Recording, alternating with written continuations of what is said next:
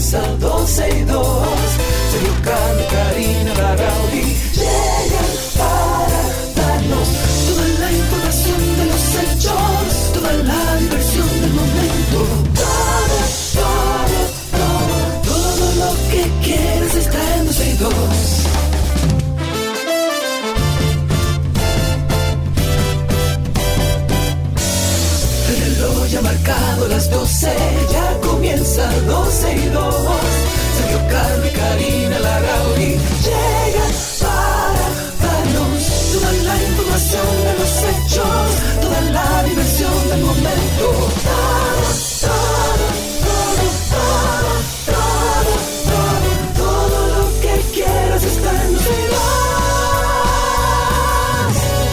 usted quiere está aquí siempre en 12 y 2. Buenas tardes, bienvenidos. Hoy es miércoles, marzo 22 del año 2023. Eh, iba a chipear ahí de a duro. Pero aquí estamos hasta las 2.30 de la tarde. Gracias siempre por la sintonía. Karina Larrauri, tienes la palabra. Esa ¿Cómo soy estás, yo. amiga? Bien, qué bueno. Gracias, bien, bien. Hoy va a ser un programa Qué muy bien, especial. qué bien, qué bien. Saludos a todos los que están a través de Twitter Spaces con nosotros desde temprano. Hoy no estaremos a través de YouTube. Estamos haciendo algunos ajustes, pero estamos en vivo a través de Twitter, a través de nuestra página 12y2.com y por supuesto a través de la 91.3 y la página de la 91 FM también. Hasta las 2.30 estaremos por aquí y tenemos sí o sí que abrir hablando de la operación Calamar que aún no tenemos el bumper. Ay, hombre, no Pero- tenemos el bumper. De esto, bueno, vamos a hablar mucho tiempo porque evidentemente es un expediente largo, extenso, con muchos detalles y lo que se estila es que a medida que uno vaya leyendo, pues pueda ir eh, reportando estas noticias a, a la ciudadanía. Pero entre las acusaciones del Ministerio Público en contra de los exfuncionarios del PLD, que como sabemos están imputados de corrupción administrativa, figura la distracción de montos millonarios a través de ubicaciones adulteradas y según lo que establece el expediente de, de solicitud de medida de coerción, es que solicita 18 meses de prisión preventiva contra estos 20 imputados y que el caso además se ha declarado complejo. Según la acusación, los imputados Ángel Donald Guerrero Ortiz, José Ramón Peralta y Gonzalo Castillo, junto a otros a los que se refiere esta imputación, se eh, pusieron de acuerdo para distraer unos cuantos miles de millones de pesos en una ¿Cuánto primera miles? partida. Una fortuna. Eh, pero que era que aquello era que era en funda, efectivo. No, no, no, Eso en funda, en maleta, en donde sea, eso no en- importa.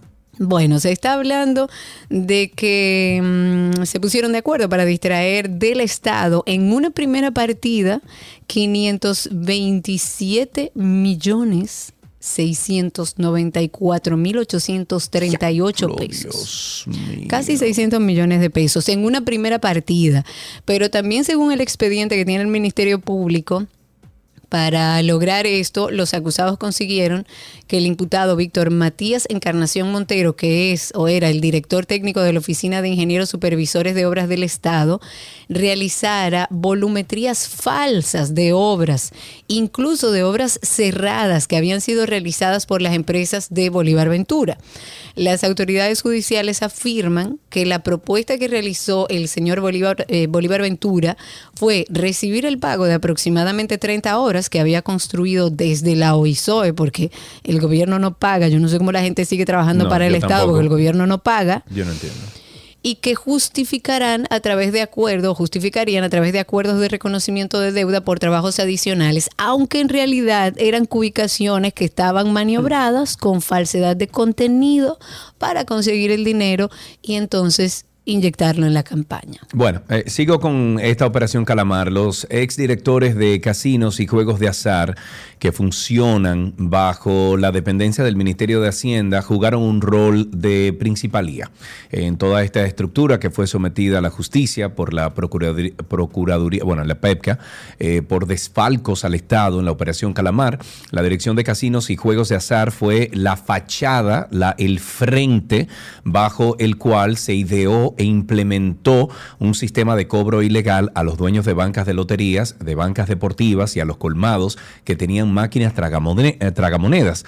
El dinero obtenido de este cobro fraudulento no era percibido por el Estado, sino que iba a parar directamente a la estructura liderada por Ángel Donald Guerrero Ortiz.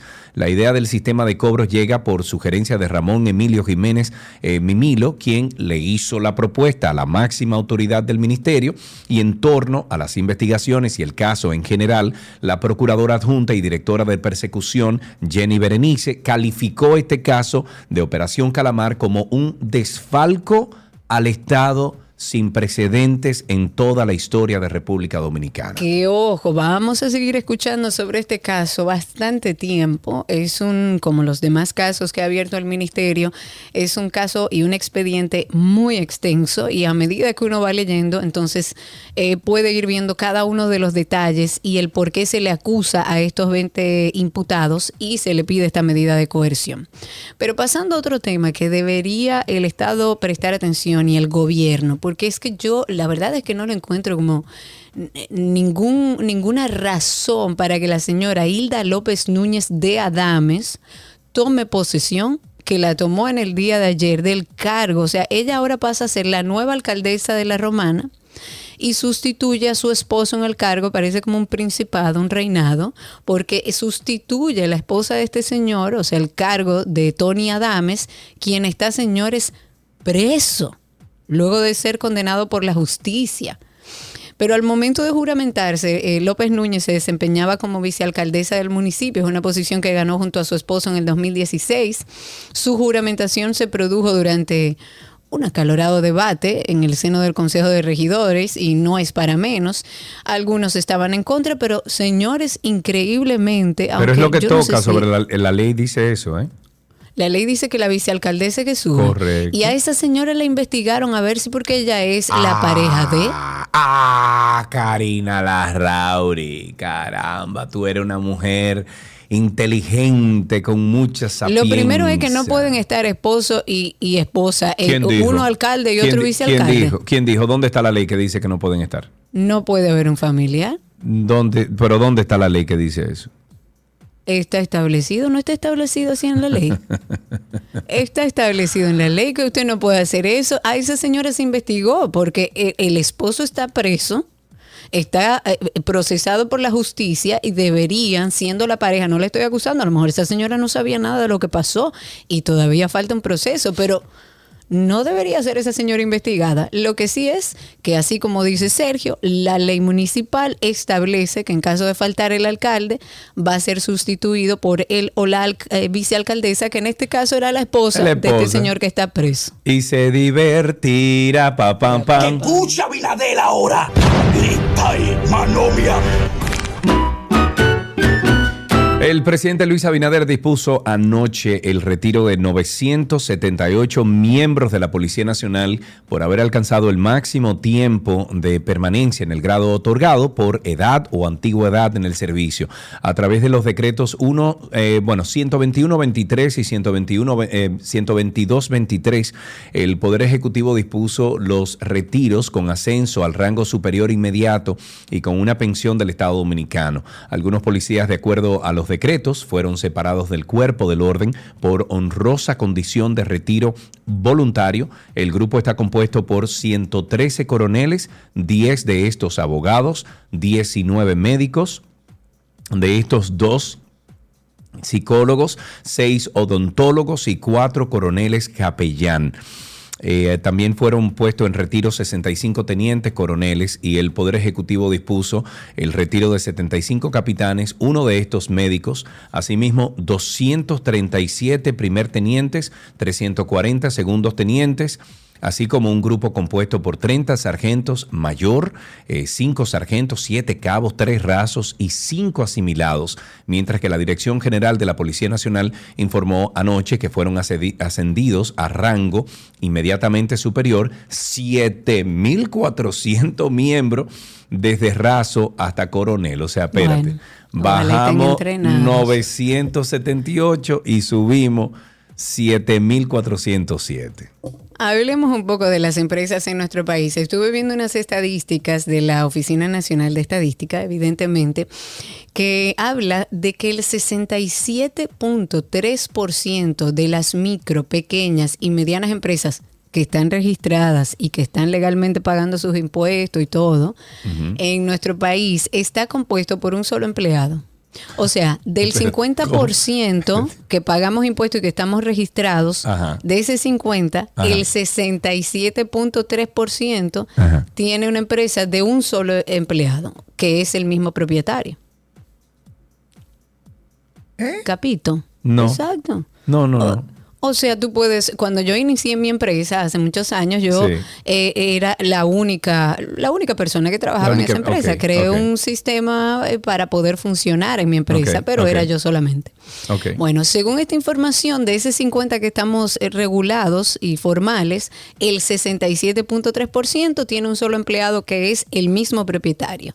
Y solo el 9.3% declara eh, poseer un RNC o Registro Nacional de Contribuyente. Todo esto según la ONE en su más reciente publicación. La institución dijo que el 93% de los propietarios de MIPIMES nació en la República Dominicana, el 6.1% en Haití y el 1% restante en otros países. Estos datos se desprenden de un análisis que es interesante darle la vuelta y revisarlo.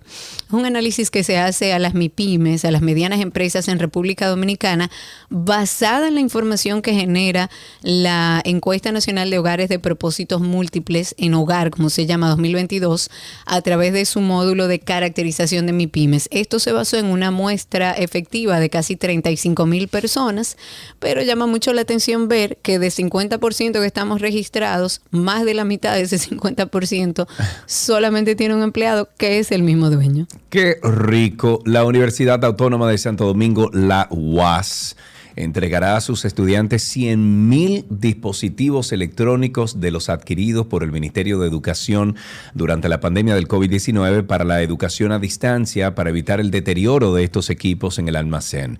Durante la pandemia, el MINER invirtió unos 15 mil millones de pesos en la compra de unas 940 mil laptops. Dios mío, ayúdame. Tabletas, netbooks para estudiantes y profesores. Estos equipos fueron donados a la UAS por disposición del presidente Luis Abinader, quien encabezó junto al rector la entrega de mil tabletas electrónicas de las 100 mil en una primera fase a estudiantes universitarios como parte del programa Educación a un toque de pantalla. La donación a los estudiantes de la UAS, yo estoy totalmente en contra de todo esto, Dios mío. Em, Dice aquí que la donación a los estudiantes de la UAS ocurre porque se le entregó a todos los docentes y alumnos del sistema preuniversitario equipos de este tipo, que se inició a través del programa República Digital y continuó con las compras que se hicieron durante la pandemia para educación virtual. Todavía en los almacenes del MINER quedan miles de dispositivos electrónicos. Ahí podemos mencionar laptops, netbooks, tabletas, con los que serán reemplazados los que se dañaron y estos a su vez serán repar- reparados para distribuirlos de nuevo. Yo, Yo no te le voy a poner una cereza a eso. No, Aparte no de que no entiendo, o sea, no, no es que esté en desacuerdo. La realidad es que hay mucha gente, universitarios, incluso estudiantes, que no tienen acceso a tener una tableta o a tener una computadora. Y yo, yo no lo veo mal. Ahora, ¿con qué propósito se hace? ¿Cuál es el propósito que tiene educación, el MESID o el MINER para que se den estas tabletas, esas computadoras? O sea, es simplemente nada, un regalo, yo te lo regalo, ya.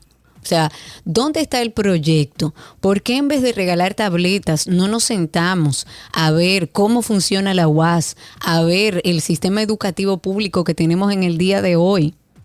Que no sirve para nada, que es anticuado, que no está acorde con los tiempos, que tenemos profesores abusadores, que tenemos maestras con cuentas en OnlyFans. O sea, ¿cómo estamos hablando de, regalar tabletas cuando lo básico no está hecho? Imagínense que esas tabletas están ahí y la van a dar. Para ponerle el cherry a eso, escuché esta mañana que esas computadoras y esas tabletas se van a dar en la UAS, pero que el restante lo tienen guardadito para regalárselo a lo del partido.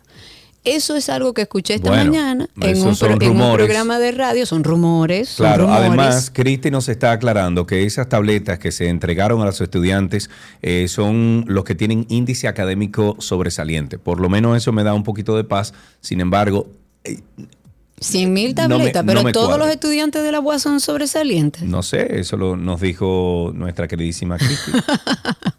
¿Cuántas tabletas se repartieron? Para, para yo entender, porque si es así, señores, tenemos gente maravillosa no. en la UAS. Vamos a reclutar a toda esa gente, por Claro. Dios. Vamos con la próxima noticia. A ver, se le, con índice académico alto, pero no dice a cuántos tienen ese índice académico alto. Pero bueno, hablemos del Ministerio de Medio Ambiente y Recursos Naturales y la Procuraduría Especializada de Medio Ambiente que arrestaron a un hombre acusado de invadir la Reserva Forestal Loma Novillero durante esta ejecución de una orden de allanamiento que fue realizada en esa área que es protegida, está ubicada ahí en el municipio de Villa Altagracia. El ministerio informó que el detenido por violación a las leyes medioambientales es Wilimberto Taveras Rodríguez. Qué fácil salió este nombre. Hay otros que no salen tan fácil. Es Wilimberto Taveras Rodríguez y las autoridades señalaron que la incursión se ejecutó tras varias inspecciones de técnicos de medio ambiente que habían eh, comprobado la realización de actividades ilegales en la zona. Pero además de la persona detenida, en el lugar se incautaron maquinaria. Oigan bien, señores, que no es escondido que andan la gente que hacen estos crímenes ambientales. Un tractor, plantas eléctricas, un reguero de equipos pesados que eran utilizados para preparar los terrenos y para preparar todas las acciones que no se permiten en ese tipo de espacio porque es un área protegida. Volvemos a lo mismo. Eh, no es una gente que entra solita y va haciendo su para preparar su tierra. No, son equipos, son maquinarias, son tractores, son plantas eléctricas que llegan hasta esos lugares y es incre- increíble uno darse cuenta que es tan difícil tomar el control de aquellas personas que hacen es- estas acciones. Ojalá y este encartado Willimberto Taveras Rodríguez sí pueda tener una consecuencia de esto. El Ministerio de Salud Pública reportó este miércoles la confirmación de tres nuevos casos de cólera que elevan a 104 ya los contagios desde octubre del año pasado y se trata de tres niñas, dos de cinco años y, déjame ver, dos de cinco y dos, y dos años de nacionalidad haitiana que residen en Villamella y otra de 10 años dominicana que vive en el Capotillo. Según informó el viceministro de Salud Colectiva, estos casos se manejaron de manera ambulatoria, por lo que se encuentran recibiendo atenciones en sus hogares. Sigue el cólera, pasito a pasito, Ay, tranquilito. no, hay que tenerlo eh, bien pendiente. Este Sí, pero 22 sí, de marzo, pero sí, no viste el reportaje de nuevo que te dije, que te mencioné de Tianuria. Eh, se lo están llevando a su casa en esas, eh, en esas repartidoras de agua, en esas vendedoras de agua, se lo están llevando Sí. a su casa el cólera. Sí, eso Entonces, comentábamos en el día de tú. ayer. Ahora con lo de los camioncitos, deberían eh, tomar el control de todas las personas que reparten agua en camiones y supervisarlo. Sería ideal. Que a propósito, hoy 22 de marzo, primero cumpleaños mi hermano, Armando Larrauri. Para él un beso desde aquí. Está Armandillo, celebrando. love you, un abrazo. Está celebrando en Argentina, pero hoy se celebra el Día Mundial del Agua, un elemento esencial, señores. eh, señores, para el desarrollo sostenible. Eh, definitivamente el agua es bienestar, eh, propicia el bienestar de cualquier población, del crecimiento inclusivo, tiene un impacto positivo en la vida de miles de millones de personas y estamos jugando con eso. Vamos a recordar un día como hoy, 22 de marzo, que se celebra el Día Mundial del Agua. En el 2010, las Naciones Unidas reconocieron que el derecho al agua potable y el saneamiento es un derecho humano esencial para el disfrute de la vida y de todos los derechos humanos. Amén. Vamos a invitarles a ustedes a que pasen por Karina y Sergio After Dark. Le ponemos mucho amor a cada uno de estos episodios. Advertencia, este episodio contiene temas delicados. Las estadísticas no muestran la realidad de lo trágico que es la realidad del abuso en nuestro país. con muchísimo temor, evidentemente, porque sí, me amenazaron, mira, si hablas, te pasará esto, le pasará algo a tu madre. Nunca dije nada. Y hoy vamos a hablar de un tema que que nos une a muchos en el silencio. Me decía que si yo se lo decía a alguien, iba a quemar nuestra casa con mis hermanos y mis padres dentro. Y que yo me iba a quedar sola en el mundo y que nadie iba a saber por qué. El temor que eso me daba con tan solo ocho años, no se lo puedo explicar. Y volvió a pasar y volvió a pasar y volvió a pasar. Aunque se pueda comunicar verbalmente, el niño no entiende lo que está pasando. El niño no sabe lo que es abuso sexual porque no tiene ninguna experiencia en lo que es el desarrollo de la psicosexualidad. Karina y Sergio, After Dark. Este y más de 70 episodios están disponibles en Karina y Sergio After Dark. Nos buscan en Google como Karina y Sergio After Dark. Les sale la lista completa de donde estamos y voilà. Así empezamos 12 y 2. Gracias por la sintonía. Regresamos de inmediato. Todo lo que quieres está en 12 y 2. Let's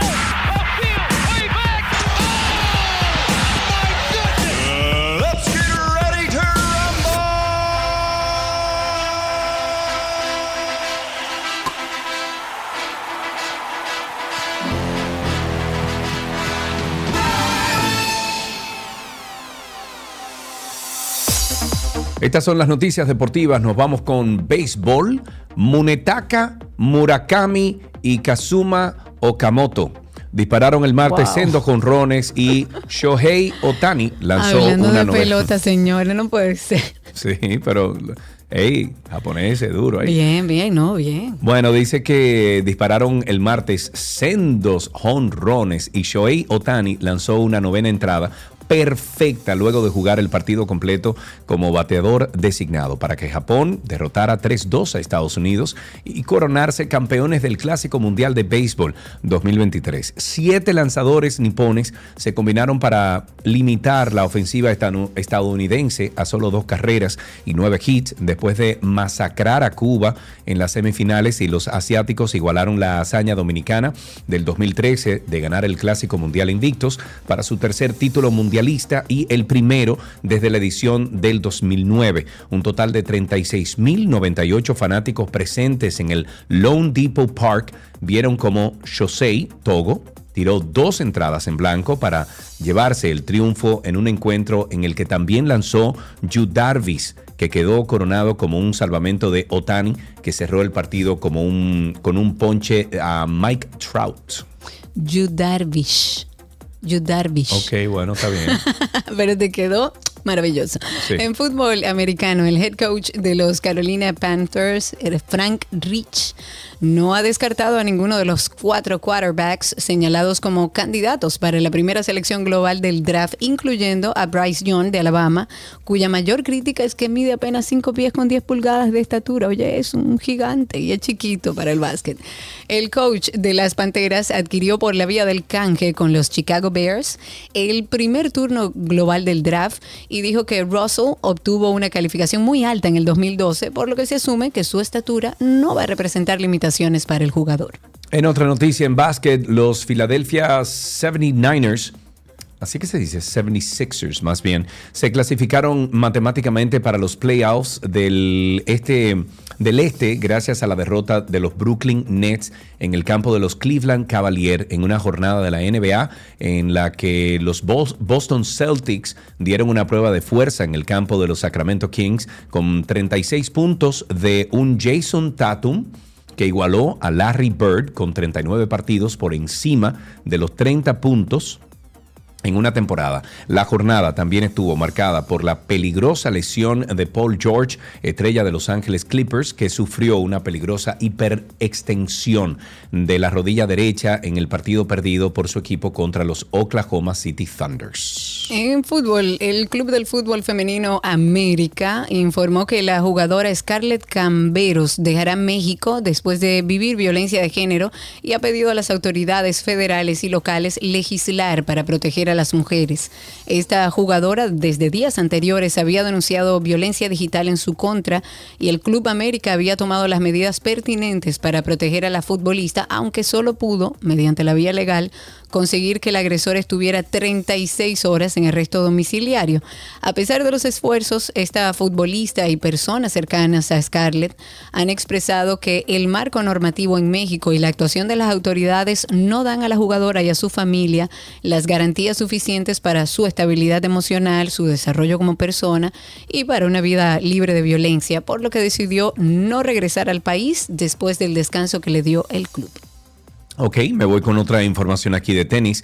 El calendario para la temporada ATP 2024 ya tiene su line-up con un total de 63 torneos programados en 29 países a lo largo de 11 meses. Los aspectos más destacados y las actualizaciones para la temporada 2024 incluyen la reprogramación del abierto de los cabos de julio a febrero, la extensión a 12 días de 5 Masters 1000 y la aparición de los Juegos Olímpicos de París, la apertura de torneos por Asia y queda por determinar la ubicación y las fechas de las Next Generation ATP Finals.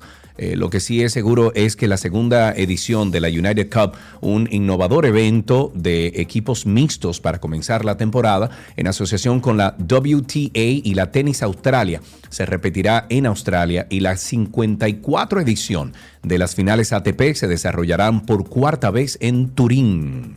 Y hasta aquí las informaciones deportivas en 12 y 2. Let's go. Let's go.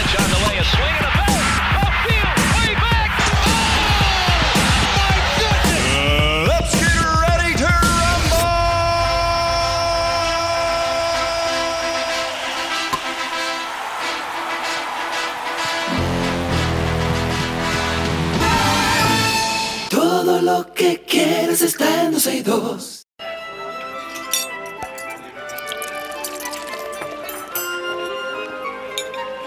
Para una llamada. Uh, la, me huí. Gaby estaba cuadrando todas sus cosas ahí, salió todo al aire, pero no importa. Gaby está con nosotros. Ella está celebrando la llegada de una nueva miembro a la familia, así que hoy se le permite todo, no importa. Eh, Las emociones Ay, están a flor de piel. Sí, sí, sí, sí. Victoria. Felicidades. Gaby. Ay, Victoria, Mi ese nombre es tan bello.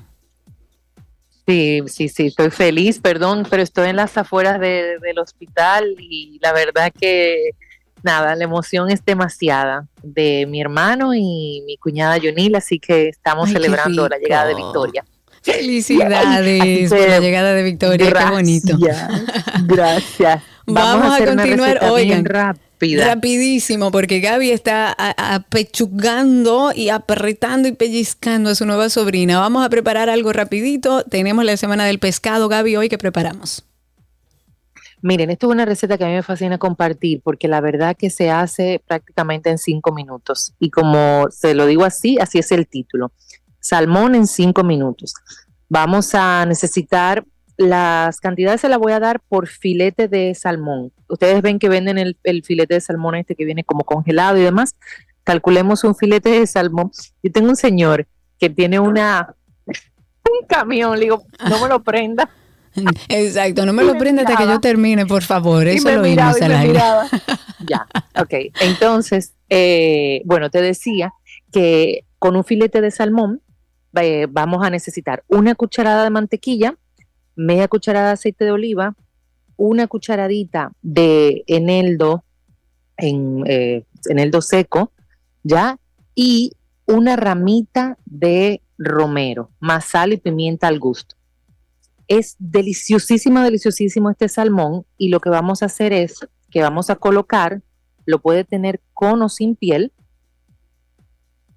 y lo vamos a colocar en un molde que vaya para horno. Si tiene piel, la pone la piel hacia abajo, le va a agregar sal y pimienta y luego entonces va a ponerle por arriba el aceite de oliva, va a agregarle el eneldo seco, le va entonces a poner el trozo de mantequilla que se va a derretir en el horno y la ramita de romero arriba fresca.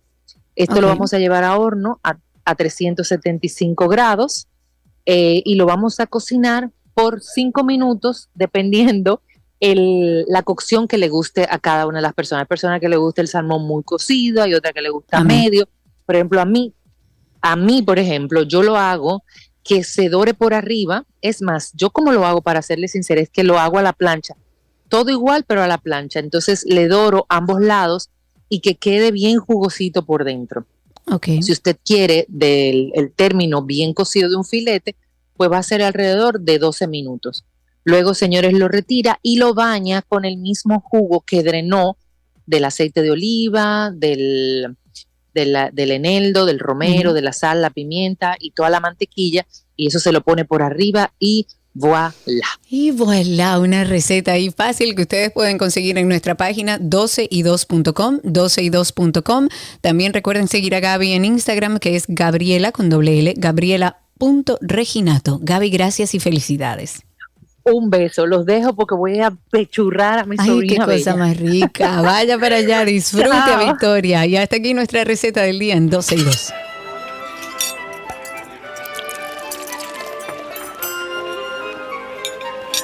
Todo lo que quieres está en 12 y 2.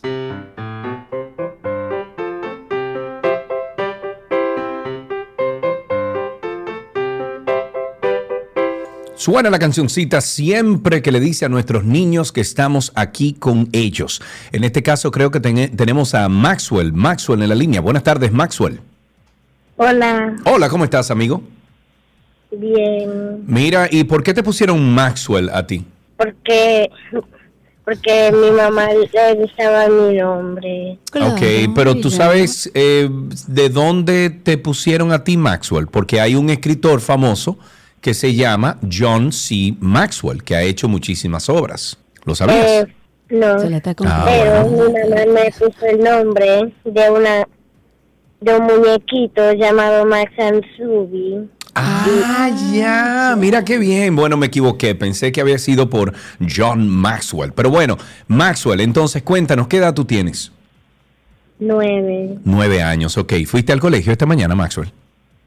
Sí. ¿Y qué hiciste en el colegio?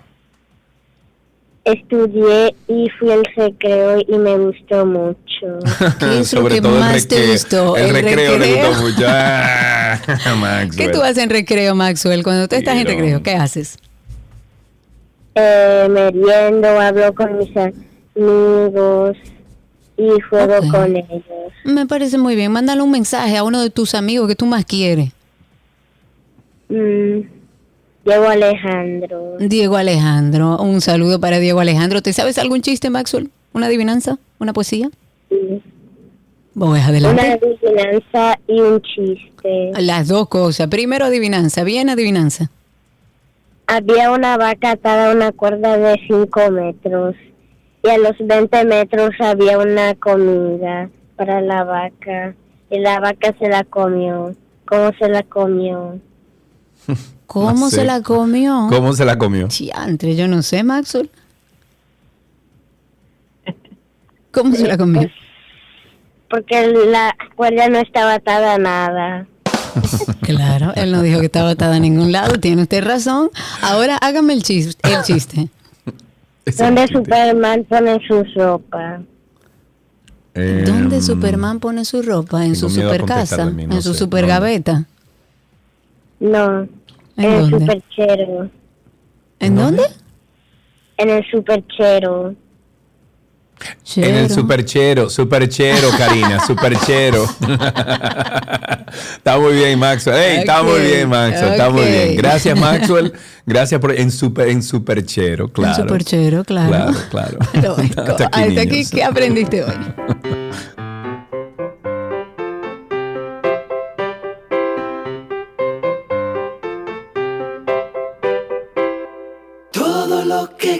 quieres está en 12 y 2.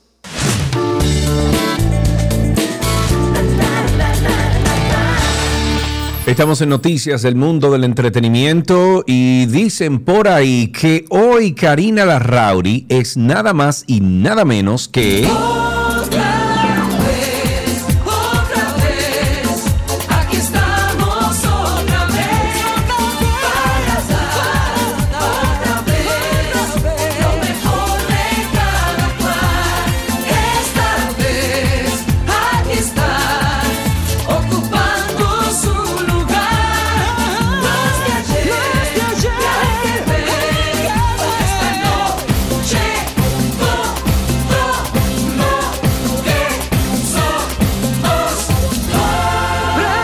Premio Soberano.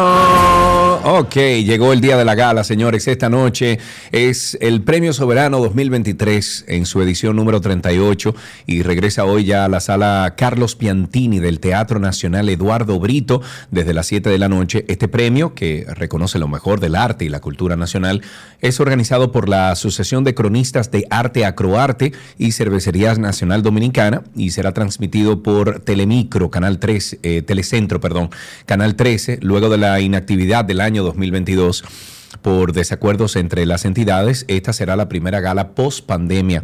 La última premiación fue en el 2021 bajo la producción de René Brea en el Hotel Jaragua, que se realizó bajo todas las limitaciones de la semipresencialidad e hizo eh, mella en el, el montaje y la cantidad de nominados. En esta versión, los cronistas eligieron ganadores para el 2021 y 2022. Alberto Sayas es el productor eh, por tercera vez y regresa Julio Zavala como presentador en compañía de Luz García y Pamela Sued. Felicidades para todos Claro. y suerte para todos. Gracias por la distinción de la nominación a nuestro programa y nuestro proyecto 12 y 2 y suerte a todos los que participan de esta fiesta del arte. El diseñador Tommy Hilfiger presentó la colección The Classic Reborn en colaboración con el cantante canadiense Shawn Mendes, con quien ha revivido el estilo como noventero, como las camisetas de rugby que mezclaban con clásicos anteriores o que mezclan con clásicos anteriores. El diseñador dijo que Sean puede llevar puesto cualquier cosa y por eso le propuso la colaboración. Cuando se pone en el estilo de los 90, puede que algo ancho, o sea, oversize, en la parte superior con unos vaqueros ajustados o viceversa, unos pantalones acampanados, un top ajustado, todo eso dijo Tommy Hilfiger, quien también destacó que lo relevante es equilibrar los conjuntos para actualizar los 90 a la moda del día de hoy. El lanzamiento de esta colección tuvo lugar en la sala y café de House of Coco, eso es en el norte de Londres, donde pasaron celebridades del cine, de las redes sociales, ahí estuvo Pamela Anderson, estuvo, bueno, muchísimas personalidades, todos ellos vestidos con la marca de Tommy Hilfiger y conjuntos de esta nueva colección con Shawn Mendes. Otro, otra noticia importante es que Daniel Hernández, mejor conocido como Tekashi 69, fue hospitalizado de emergencia luego de que un grupo de hombres lo atacara en el baño de un reconocido gimnasio en Miami. Este rapero se encontraba dentro del sauna cuando fue sorprendido por varios sujetos que sin mediar palabra lo golpearon. Hay un video que anda rodando por ahí, incluso lo viste. No. No. Bueno, provocando graves heridas en su rostro que lo obligaron a internarse de urgencia en un hospital cercano y de acuerdo con informaciones que circulan en la prensa, del el artista presentó lesiones en la mandíbula, la costilla y la espalda. El abogado de Tekashi dijo que al momento del ataque el rapero no contaba con su séquito de seguridad, por lo que trató de defenderse como pudo, sin embargo, fue superado en número y tuvo que huir del sitio. Ante la conmoción, el personal del gimnasio llamó a las autoridades locales, quienes acudieron al lugar con la ambulancia con la que fue trasladado el intérprete. Estaba, según el video que, que- que vi, estaba en el piso tirado y le estaban dando muchísimas. Dios mío. Shazam, eh, Fury of Gods, decepcionó, señores, aparentemente en la taquilla estadounidense solo recaudó 30 millones de dólares siendo exhibida en 4.071 cines. Esta secuela de Shazam llegó corta en cuanto a las expectativas y en cuanto al primer capítulo de la serie, que hablamos de 53.5 millones en abril del 2019, y ocupa un lugar al final de la lista de las películas modernas de DC Comics, ahí eh, junto a todas las demás. La película tiene una clasificación de 53% en Rotten Tomatoes y los nuevos directores, James Gunn y Peter, dijeron que buscan un nuevo camino para el DC Universe con un nuevo Superman en el 2025. Shazam 2 era una de las películas que quedaba como de la jefatura vieja, junto con The Flash, que viene en junio, y Aquaman, que viene en diciembre. Hong Kong canceló hoy la proyección de una película de terror basada en Winnie the Pooh por razones técnicas, Hmm.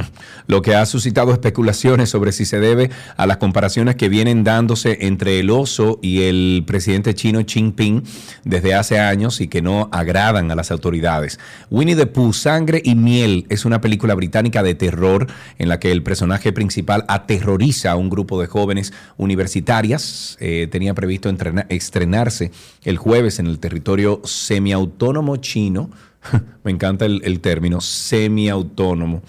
Moviematic, un grupo cinematográfico local que había organizado una proyección previa al estreno, anunció que el evento tuvo que cancelarse por razones técnicas, reconocen hoy los medios locales. En un comunicado emitido el martes, la distribuidora de la película en Hong Kong eh, anunció la cancelación de las proyecciones en Hong Kong y Macao sin indicar el motivo. Esta película se ha convertido en un nuevo reflejo de las líneas rojas movedizas de Hong Kong, ciudad que implantó una ley de censura cinematográfica en el 2021 para prohibir películas consideradas una amenaza para la seguridad nacional.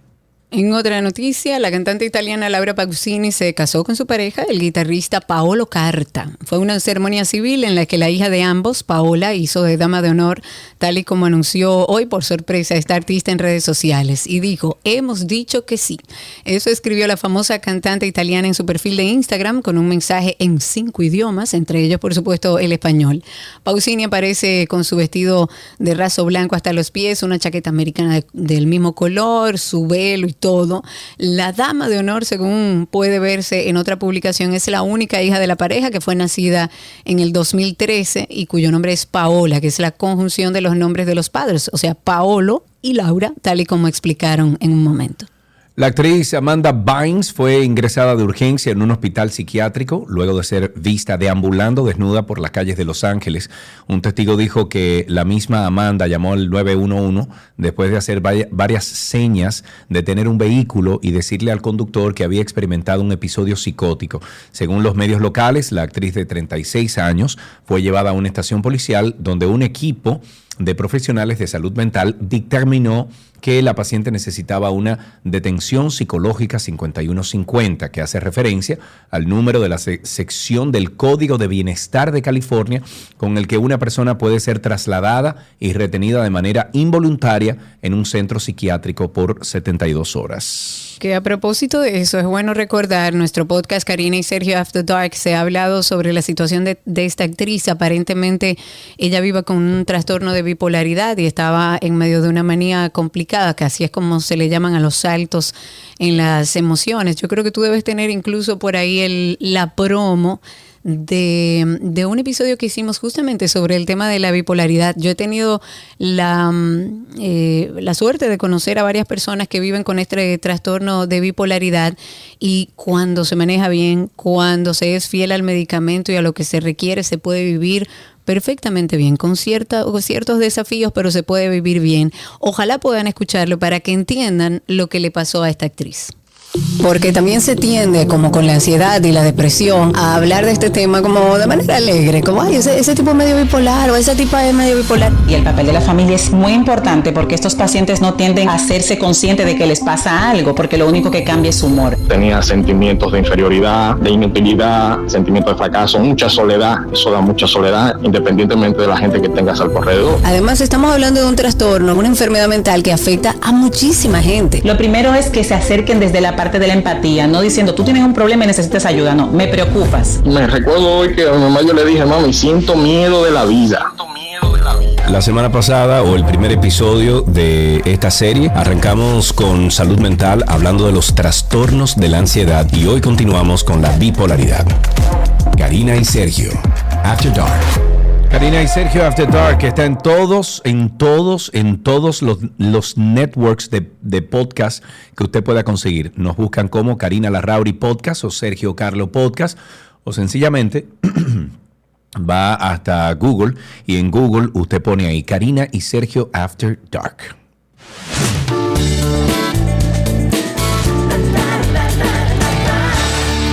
Todo lo que quieres está en 12 y 2.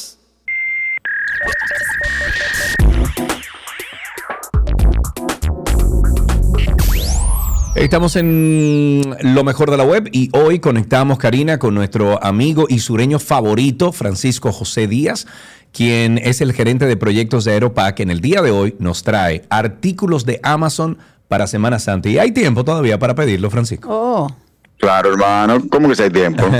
Está bien. Usted tiene Prime, le llegan. Bueno, pues bienvenido, Francisco. Cuéntanos cuáles son estos tres artículos que tú entiendes que son esenciales para Semana Santa. Mira, le traigo tres chulerías de Amazon.com, como tú comentas, Sergio. Vamos a comenzar con un juego de portavasos que puedes enterrar en la arena y no pases por esos frustrantes momentos donde tus bebidas se llenan de arena, que incluso tienen hasta más arena que la misma orilla. Puedes colocar también tus snacks. Sí, es verdad. Usted, ¿A quién no le ha pasado? Que usted No, no, pone una sé. botella de cerveza en la arena y cuando usted viene allá para acá, te viene con media playa pegada de la botella. Sí, es así. Es así. Eso es así. Sí. Este artículo es de la marca eh, Bajoki Essentials, como le dice, es un juego, es un juego de cuatro, es súper ligero. Trae un destapador, la, la base, y es súper fácil de armar. Trae la base y la, la, la patecita del portavasos. Este tiene 4.5 estrellas y tiene un costo de 14.99 dólares. Ok. El segundo es un artículo de dos sillas de playa tipo Chaislong, o como le Oh. decimos aquí, Ceylon, de la marca Unipride. Sí, son reclinables, plegables, portátiles, o sea, se pueden poner como un Ay, bulto de lado. bueno, lo estoy viendo aquí. Están muy chulas, realmente están muy chulas. Eh, la altura del, del espaldar eh, eh, se ajusta muy fácil de guardar y, car- y de cargar y tiene dos colores para elegir entre beige y negro. Mira, está bien. Este artículo también tiene 4.5 estrellas y tienen costos desde 59.99 y 69.99 dependiendo el, color que, hayas elegido. Y por último, chicos, le traigo algo, a mí fue como, ok, esto está demasiado ápero. Es un paddle inflable de la marca Fun Water. Es ultra liviano, trae su bomba para inflarlo, todos sus accesorios que incluyen tres aletas, un remo ajustable, una mochila para guardarlo, un cargador, Uy, trae pero una bolsita bien. también impermeable para que puedas colocar tu celular. El, él con todo pesa 20 libras, o sea, no es algo que, que- que no se puede cargar, ¿eh? Sí. desarmado. Inflado, tiene un tamaño de 11 por 33 por 6 pulgadas y soporta hasta 330 libras, o sea que yo puedo subirme en el paso. No, te puedes subir tú, Sergio, yo, mis hijos, o sea, ahí cabe mucha gente. Y está muy chulo, realmente está muy chulo. Este tiene 4.5 estrellas y sus precios van desde 146,41 a 189,95 dependiendo también el color que hayas elegido. Ok. Eh, ah, lo estoy viendo aquí, está muy chulo. ¿Dónde vas a sí, compartir? sí, está. ¿Dónde vamos a compartir estos tres eh, items, estos tres eh, artículos? Lo pueden, lo pueden buscar en el blog de Aeropack, lo vamos a estar publicando también en las redes sociales, arroba Aeropack. Ahí van a tener todo, todos los detalles eh, de esos artículos, Sergio. Ok, perfecto. Bueno, pues como siempre, muchísimas gracias a nuestro sureño favorito, Francisco José Díaz, que nos trae siempre estos artículos de mucho interés para todos nosotros y sobre todo eh, que son artículos que van como con, con- con lo dominicano, ¿no? Con lo que usamos aquí en República Dominicana. Gracias por eso, es. Francisco. Un abrazo. A ustedes, igual, bye. Hasta aquí lo mejor de la web en 12 y 2.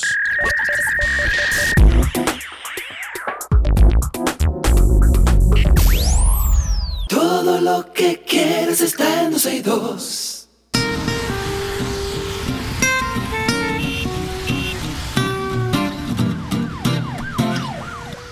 Estamos en Tránsito y Circo. Ustedes comiencen a llamar al 829-236-9856. 829-236-9856 es el teléfono aquí en 12 y 2. Comiencen a llamar y cuéntenos cómo está eso ahí afuera. Es todo lo que pedimos. Sí, señor, recuerden que estamos a través de Twitter Spaces también en vivo, por ahí pueden solicitar ser hablantes y compartir con nosotros todo lo que está sucediendo allá afuera, cómo está la, la calle, el tránsito.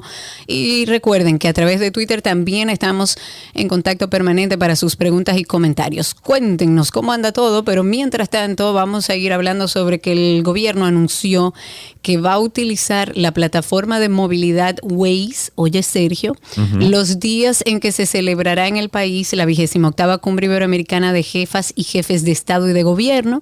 El objetivo que ellos, tienen, eh, que ellos tienen es mantener informada minuto a minuto a la ciudadanía sobre las contingencias de movilidad dentro, dentro del Distrito Nacional.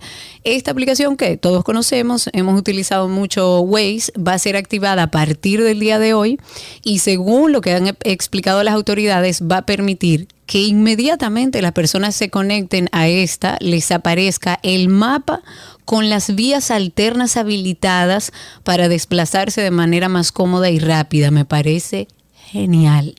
Estas fueron informaciones que ofrecieron, eh, bueno, el vocero de la presidencia, quien dijo además que el propósito de esta innovación es poder usar esta estrategia y que los usuarios reciban como notificaciones que les van a llegar automáticamente a sus celulares. Además, Homero estuvo hablando y agregó que de esta forma el gobierno va a colaborar con la movilidad de los ciudadanos los días 23, o sea, a partir de mañana 23, 24 y 25 cuando se encuentren en el país los presidentes, vicepresidentes, primeros ministros, cancilleres de diferentes países de la región. Ahí tenemos una primera llamada. Está Verónica en la línea. Buenas tardes, Verónica. Gracias, buenas tardes Karina, buenas tardes Sergio. Yo le hablo desde Santiago. Yo tengo una pregunta y quizá ustedes... Hola. Hello. Vero. Salute. Uy, se le Verónica. la llamada. Ah, bueno, ni modo. Se fue. Bueno, 829-236-9856. En Twitter Spaces tengo a varios ya conmigo. Voy a empezar con Luis, que veo que tiene ya su micrófono activado y todo. Adelante, Luis. Y no, no me cansaré. Y no me cansaré. Cuéntanos, amigo. Ay, caramba. Karina, Sergio, yo quiero saber que alguien me responda. ¿Por qué al penco no lo tienen esposado? Nú- Número uno, número uno, número uno. Número dos, el caco protector, ahí salva un juidero. Él no quiso que le pusieran el, el cosa tampoco. Él no quiso. Para mí, eso es un montaje, igual cuando lo hizo el PLD, cuando trancó a Temo y a toda esa gente. Cuando Temo estaba trancado allá arriba, mandó a llamar para abajo y dijo, óyeme, esto es de verdad.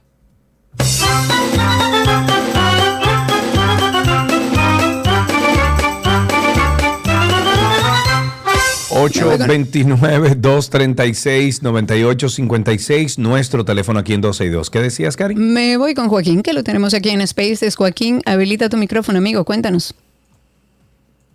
Buenas tardes, Sergio. Buenas tardes, Karina. Sergio, Hey, hermano. Sergio, hermano, feliz cumpleaños. Gracias, papá. Feliz cumpleaños. Bueno, lo importante es que me felicitaste. Gracias. No estaba ocupado, nada más había la- la- la- no pude conectarme. Está bien, está bien. Gracias. Cuéntanos. Eh, ¿Cómo es esto que el, go- eh, que el Congreso aprueba de esta manera, literalmente? O, bueno, aquí voy. Anyway. A ver. de que si tú tienes un negocio y, y lo, y lo pones ilegalmente, entonces lo- los negocios de microempresas, de que son pequeños, van a, van a tener cinco años de eh, cuando no son ah, cuando no están eh, legalmente le van a dar cinco años de cárcel. Yo no entiendo eso. Para so-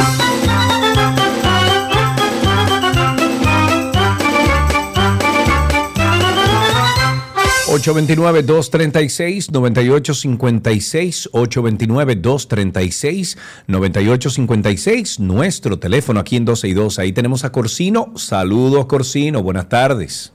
Buenas tardes, amigos. ¿Cómo están? Estamos vivos, amigo. Cuéntanos. Tú sabes, Sergio, que yo siempre llamaba para darle funda al paso rápido, que me tenía que hacer con un infarto. Y ahora tengo que llamar para reconocer que han, han subido su nivel en un 90%. Óyeme, está súper excelente. Sí. El otro día es que falta, porque ya las recargas están cayendo de una vez, está por, la- por el WhatsApp, está súper Sí. chulo. El otro día que falta es un 5% de nosotros los dominicanos que no tenemos paso rápido y nos metemos en el paso rápido Sí, y hacemos sí, un tapón sí, de aquí a allá. Y el otro 5 que nunca hay, cuando tú vas a comprar para otro vehículo, nunca hay. Pero después, pero después de ahí está funcionando todo bien, ¿verdad? excelente, hermano. ¿no?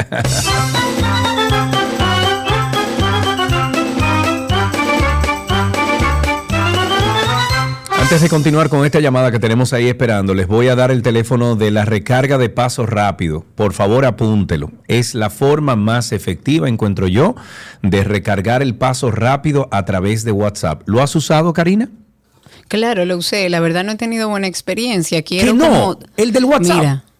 ¿El de qué? No, no, no, no lo he usado en WhatsApp, perdón. He, No, recarga- he oye. in- intentado cargar pues, vía internet, no se puede, vía la aplicación y no se Uy. puede o no se podía Uy, porque lo uy. dejé de usar. Uy, olvídate de todo eso. ¿Ok? Olvídate de aplicación web, olvídate de todo eso. Apunta este teléfono. 829 380 9965.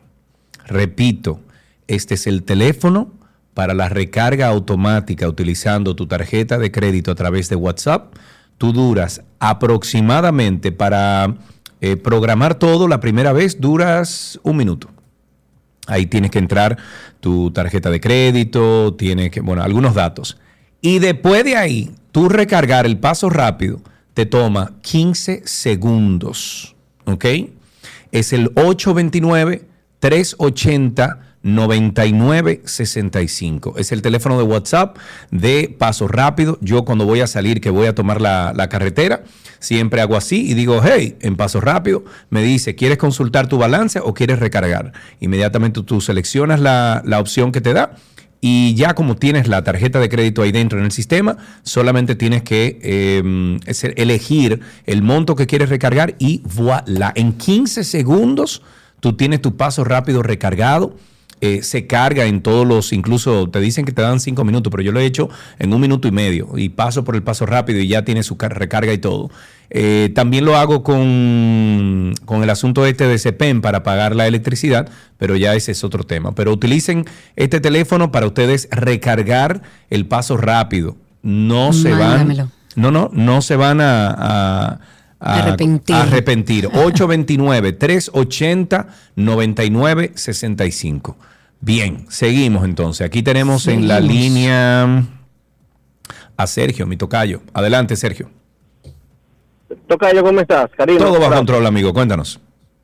Tres cositas, rápido. Eh, de acuerdo con- contigo con lo de peaje, un palo. Eso se hace en menos de un minuto. Así Y es. también tú puedes, tienes la opción de tú puedes recargar otros peajes. Eso otros te iba a de decir también que tú no, o sea, si tú tienes varios pasos rápidos, tú puedes tenerlos todos ahí y tú seleccionas cuáles que tú quieres recargar. Oye, me es una maravilla. El monto y con la tarjeta. Sí, Sí. exactamente. palo. Sí, sí, sí. en sí. otro orden, te invité a venir. ¿Viste la publicación que te hice en, en Instagram cuando cumple, cuando cumpleaños? No lo vi, amigo. Me llegaron muchas, muchas, muchas eh, eh, Ok. mensajes. Y lo otro es, los tagué en Twitter en un video que subió Monseñor Masalles de unos nuevos dueños Sí. de las dunas aquí en Baní. ¿Qué vamos a Oh, sí, se apropiaron de ellas así. Sí, ya están cercando y todo. Ah, pero qué maravilla. ¿Y qué dirá medio ambiente de todo esto, amigo? ¿eh?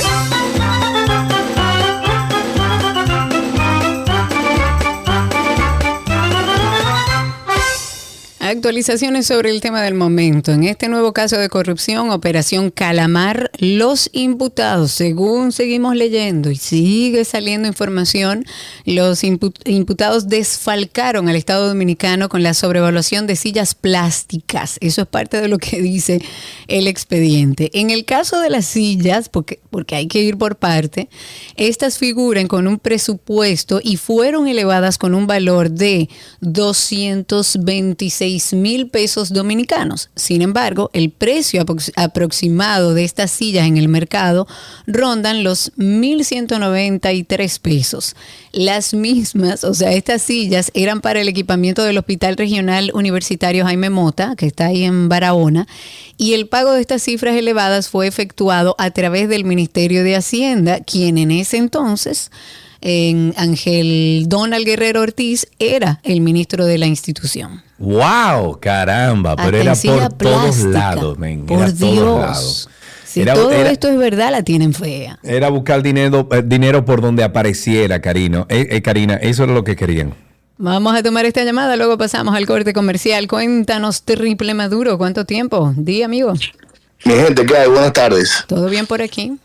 Bien, mira, quería llamar la atención, eh, porque no sé si a ustedes se han dado cuenta, o le ha pasado, llamar la atención al Banco Central, eh, que es el que regula las transacciones, eh, vamos a decir, las transferencias online que se hacen entre bancos. Me ha pasado, porque recibo y hago últimamente, que están durando como más, más tiempo de la cuenta, inclusive en la LBTR, que son pago instantáneo, que incluso te cobran 100 pesos. Me pasó el día de hoy, por ejemplo, eh, que hice una transacción a mi propia cuenta porque iba a ser un cheque certificado en otro banco y transferí de un banco a otro banco y tuve que esperar LBTR 45 minutos que se aclarara esa transferencia. Yo haciendo un pago al instante. Yo quiero que se revise eso porque me ha pasado mucho frecuentemente. No sé si a los demás eh, eh, eh, Radio Escucha le ha pasado.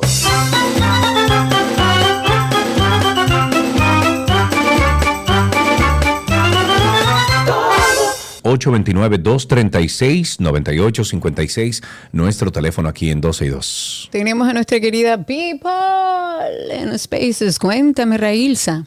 Hola, people. Cuente usted. Ay, Dios mío, Karina. Yo nada más me acuerdo de ti esta mañana. ¿Y qué fue? Karina, yo no sé cómo la DGCET, si es la DGCET que tiene que ver con eso, no ha hecho algo por mejorar ese tránsito en Arroyo Hondo. yo duré no. casi una hora tratando de entrar y de salir y eso fue eso era desesperante, de verdad que algo tienen que hacer. No, lo de Arroyo parece que es un tema olvidado, Railsa. Ya uno ni pelea, uno se mete en su tapón viendo, porque el tema no es que haya tapones. Al final del día, en todas las grandes ciudades, y nosotros somos una gran ciudad, o sea, dentro de la ciudad, o sea, dentro del Distrito Nacional, dentro de Santo Domingo, hay la cantidad de personas que hay en las grandes ciudades de la región. O sea, tenemos una ciudad con muchos vehículos y es normal que tengamos un tránsito lento. Ahora, cuando usted tiene un tránsito que es insoportable por diferentes razones, entre ellas que usted tenga que ver a un señor que utilice la calle como parte de su negocio y que usted tenga que esperar para poder tomar es- esa ruta porque él está en el medio de la calle y ocasiona tapones, genera frustración. Cuando usted ve que un vehículo de carro público en una calle que es de doble vía, de un solo carril de doble vía, se para a recoger pasajeros y a esperar pasajeros mientras la fila interminable de carros sigue hacia atrás sin importarle a nadie y frente a la DGCET, esas cosas no se van a solucionar porque eso es un tema de voluntad. Y cuando y cuando esa voluntad política tiene que ver con decisiones de este tipo no se hacen porque son poco populares porque todo el mundo está pensando en qué viene después si me voy a reelegir si quiero el carguito si sigo creciendo. Lamentablemente son decisiones pocos eh, poco populares. Hugo había hablado de que tiene una sorpresa para Arroyo Hondo ojalá y así sea y no nos quedemos solo con la idea de que podemos solucionar este, este tema aquí en, en la entrada y salida de Arroyo Hondo. Desiree está en la línea. Buenas tardes, Desiree, adelante. Sí, buenas tardes. Quiero seguir con la misma línea de la DGC porque a nosotros los que transitamos por la autopista Duarte con mucha frecuencia, vemos que están parados este, poniendo multas de velocidad, pero ninguno ha medido la velocidad. Ya recibí una parada, me han parado varias veces, yo viendo muy bien mi velocidad dentro de, de lo normal y ellos me paran y simplemente me piden los papeles y me ponen la multa. Entonces, ¿a quién reclamamos eso? Ellos ¿Dónde es- no, dónde es esto, no nos dicen ni ni informan. En la autopista Duarte. Yo voy tramo Santiago Santo Domingo, Ajá. hay varias paradas, luego de Jacaranda, ¿Cuál es la velocidad que llevas, especi- 80 kilómetros por hora. Ah, ok, bueno, a 80, a 80 es que ellos piden que uno viaje, eh, la de la de aquí de, del Coral es a 100, pero aún así te entiendo porque a mí me han querido, o sea, sí, sí, te entiendo. Estoy tomando esa, esa autopista mucho y, y entiendo que es igual el caso, o sea, no tienen un medidor, te mandan a parar y sencillamente te ponen la, la multa y ya. Ahí tenemos a Jesús en la línea. Buenas tardes, Jesús.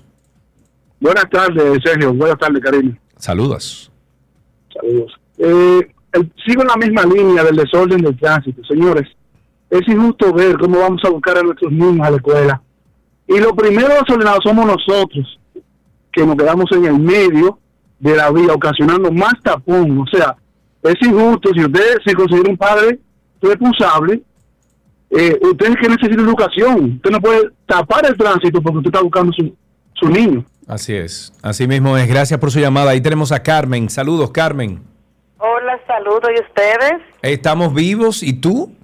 Bien también, viva y Qué suero. bueno, qué bueno. Cuéntanos. Oye, Sergio Carlos, yo me quedé medio en el aire con la información que tú diste del paso rápido, porque yo veo que a la persona le ponen como un sellito en el cristal. Sí, yo correcto. puedo hacer todo por internet y ese sellito no me va a hacer falta o como el asunto. No, no, no, Ay, el sellito te explico, lo del paso rápido. El sellito ese que tú dices que te ponen en el vidrio, eso es para tu poder, eh, vamos a decir que, que- que te den acceso, esa es tu llave, vamos a decir, de, de que te abran el paso rápido. Pero ese sellito se recarga utilizando lo que te dije, lo, lo del Yo no WhatsApp. tengo el sellito, yo tengo que ir a un sitio a comprarlo y Sí. recargar. Correcto, tienes que ir a una farmacia, tienes que ir. Hay varios lugares donde venden el paso rápido. Incluso tú puedes solicitar más información. Déjame ver. eh, mira, en el mismo teléfono que yo, que yo te di, el WhatsApp ese, ahí hay información. 829-380-9965. 829-380-9965. Agrégalo. eh, tú le pones cualquier cosa para empezar la, com- la comunicación o, o la conversación, porque es un, un- un bot, es un robot, es un. ¿Cómo se dice eso en español? Eso es un, un sistema automatizado. Sist- exacto. Exacto, Inteligencia entonces- artificial. Exacto, le pones cualquier cosa, tú le dices hola y ya el sistema comienza a darte opciones y ahí tú le dices dónde puedo recoger un, un asunto de esto, un sello y ahí te dice toda la información. Okidoki, 829-236-9856 y en Twitter Spaces tengo a Jerónimo. Cuéntanos, Jerónimo.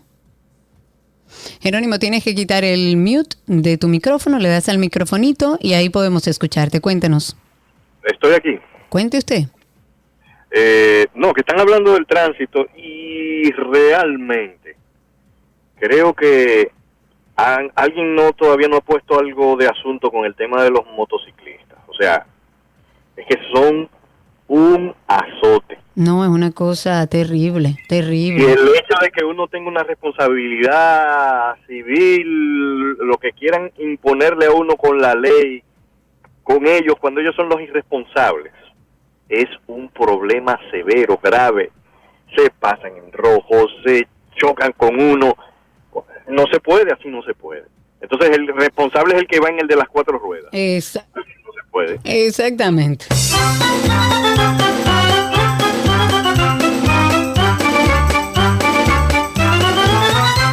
Tenemos a Rafael en la línea. Buenas tardes. Hola, Rafael.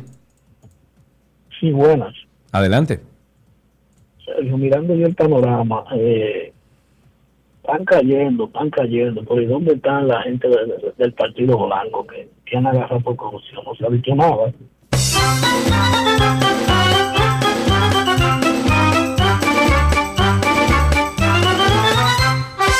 Antes de irnos al corte, recordar que el Ministerio de Salud Pública y Asistencia Social ya dio inicio a la jornada de vacunación Pfizer contra COVID-19 en niños de 5 a 11 años de edad. Recuerden que comentamos esta semana que el país recibió 300 mil dosis de estas vacunas. Vino con dos camiones de refrigeración, dos camionetas que fueron eh, donadas por la Embajada de Estados Unidos para, bueno, poder eh, facilitar el traslado y conservar la capacidad de almacenamiento de, de este componente. A todos aquellos niños que no se habían puesto esta vacuna de Pfizer, que se hizo exclusivamente para los niños entre 5 y 11 años, que no se la habían podido poner o que, o que cuando fue a ponerse la novia Pfizer, pues este es el momento. Averigüe dónde están los centros de vacunación, pero de 5 a 11 años ya el Ministerio de Salud Pública empezó a vacunar contra el COVID con Pfizer. Sigan llamando, todavía hay tiempo. 829-236-9856. Nuestro teléfono aquí en 12 y 2. 829-236-9856. Tengo a The Moon, a Jeremy, a través de Spaces. Adelante, Jeremy, cuéntanos. Mm, no, parece que tienes mala señal The Moon porque veo que no... Ahí te vi. Adelante, Jeremy, cuéntanos. Saludos, ¿qué tal? Eh, yo tengo, y no quiero sonar paranoico, Ajá. pero es si el COVID ya se ha descartado y se habló aquella vez que el COVID realmente iba a afectar más al adulto que a los niños. Ok, en lo que Karina entra de nuevo, te voy a sacar de IPDTL, mira a ver qué pasa y entra de nuevo, Karina. Ahí te saqué. Ok, tenemos a Emmanuel en la línea. Buenas tardes, Emmanuel, adelante. Buenas, buenas, buenas. Adelante, mi querido, se te escucha. que- ah, sí, hace, hace ratito llamó una persona que le- los, la DGC le toma los documentos sin razón alguna, supuestamente para un chequeo, creo que fue lo que escuché, Sí. y, la, y le ponen una multa, la fiscalizan. Eh. Me pasó dos veces en auto- en la autovía del Este y yo considero que yo esto ya eso sería vandalismo porque de manera injusta y sin razón alguna, sin infringir ningún ninguna de las leyes que ellos tienen estipuladas, te están fiscalizando. Entonces, sería bueno que toman eso en cuenta porque otra persona lo va a tomar a la ligera y va a tomar acciones que se pudieran lamentar. Gracias. Así mismito es. Muchísimas gracias por esa, por esa llamada tuya. 829-236-9856, 829-236-9856 es el teléfono aquí en 12 y 2. Cari, ¿tú me escuchas? Hazme en la pantalla, ¿sí? ¿Me escuchas? ¿Sí? Ella no me escucha. Cristi, comunícale a Karina, por favor, que reinicie todo su sistema, incluyendo, incluyendo el, el- la, computa- la, la consola, que la apague y la prenda, y entonces que vuelva cuando ella pueda y yo me encargo de todo en la cabina. 829-236-9856 es el teléfono aquí en 12 y 2.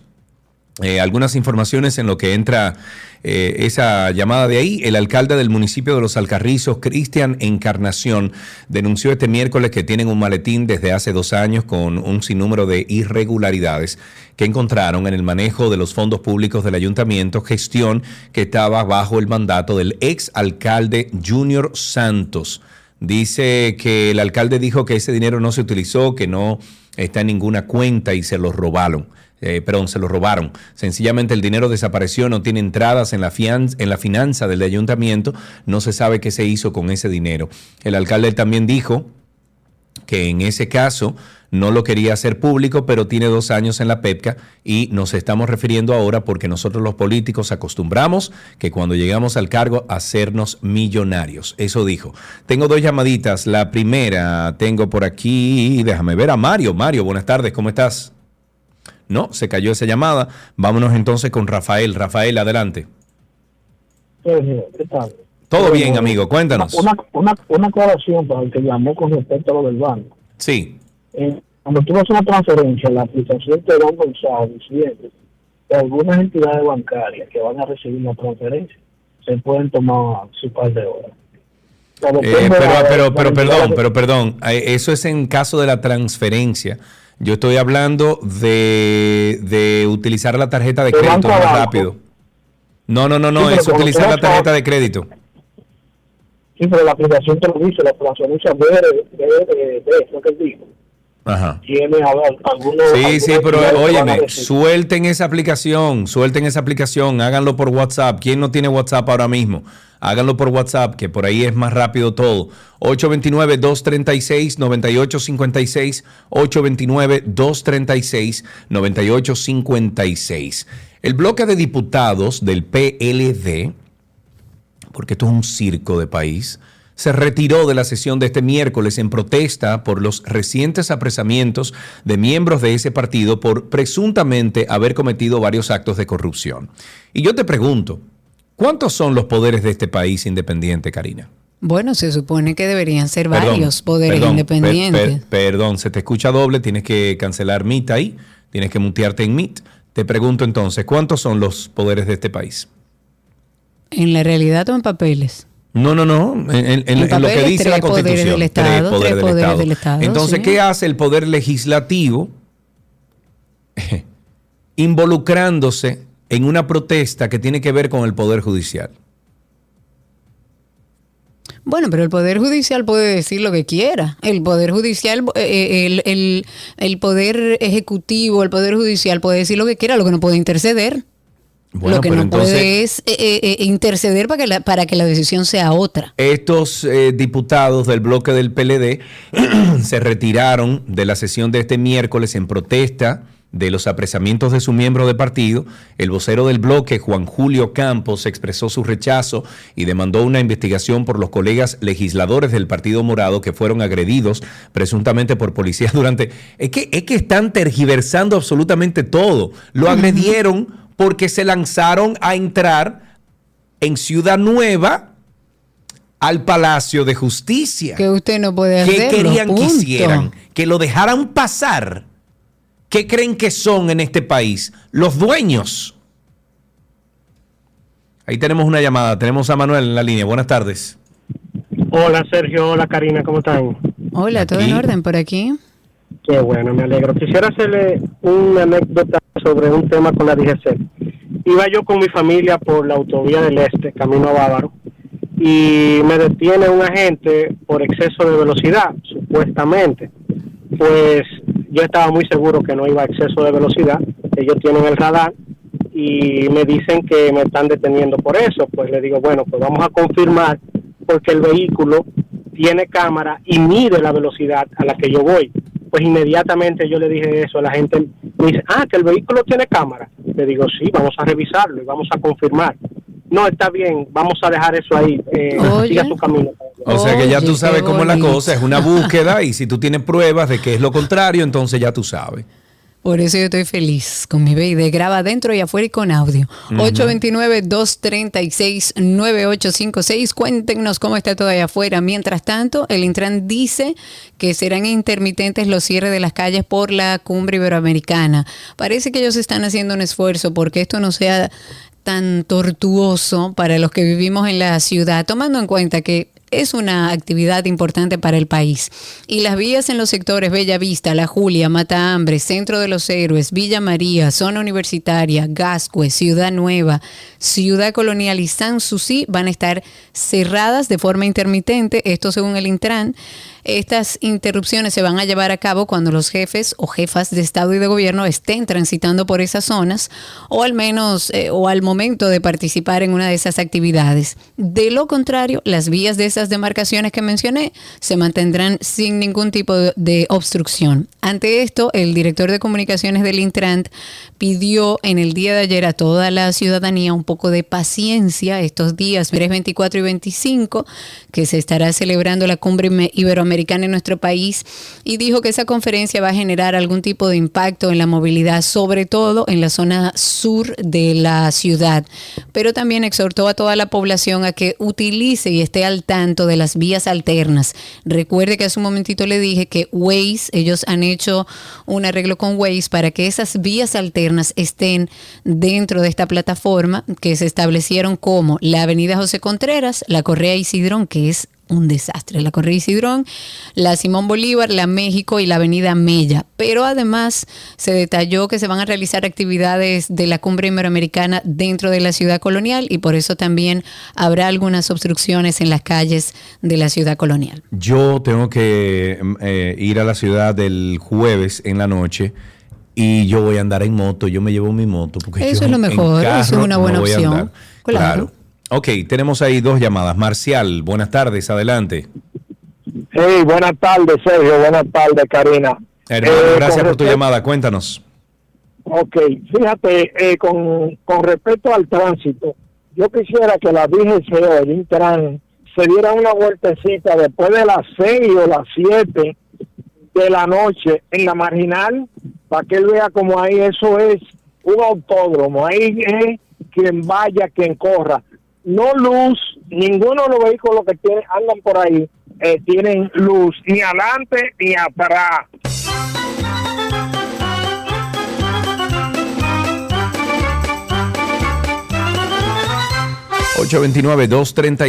829-236-9856. Ahí está JR. Cuéntanos, amigo, ¿cómo estás? ¿Qué tal, jóvenes? ¿Cómo están? Estamos vivos, hermano. Miren, Cuéntanos. quiero- bueno, es un desahogo de, una- de un tema privado. Eh, yo anoche estaba viendo el clásico, la final de Estados Unidos y, y- y Japón en, en Teleantilla. Bueno, en el canal que lo estaban dando, perdón, que dije el nombre. Eso no importa. Entre anuncios, ok, bueno, entre an- yo sé que me van a decir, bueno, es que los anuncios pagan la publicidad, pero así no. Tiene que haber un balance. Miren, yo conté entre anuncios que pasan abajo, mencionados, se fue a primera, yo el Rontal, cerca de 1.400 anuncios por juego. Además de eso, los anuncios son tantos que empieza el juego, hacen un A o dos A y están dando anuncios y lo ponen en una pantalla chiquita y ponen un anuncio arriba de las cifras de los bateadores. O sea, si hay un récord Guinness de anuncios en el mundo, en, un- en televisión se lo ganaron anoche. Parece que le está Ah, yendo mira. muy bien. Parece que sí. 829-236-9856. Señores, una de las imputadas en Operación Calamar es empleada de Hacienda. ¿Cómo? Ahora, actualmente. ¿Cómo es? ¿Cómo es? Repite Ok, eso. de acuerdo paso, con mal un paso. documento, de acuerdo con un documento, no lo digo yo, un documento que le, localizado en el ítem de transparencia en la web de ese ministerio, Princesa Alexandra García Medina, Perdón, ¿cómo? Princesa Alexandra García Medina ocupa el cargo de coordinadora técnico-administrativa con un salario de 95 mil pesos, que luego de aplicar los descuentos de ley más o menos se reduce el sueldo neto como en 78 y algo. Es empleada bajo el criterio de carrera administrativa.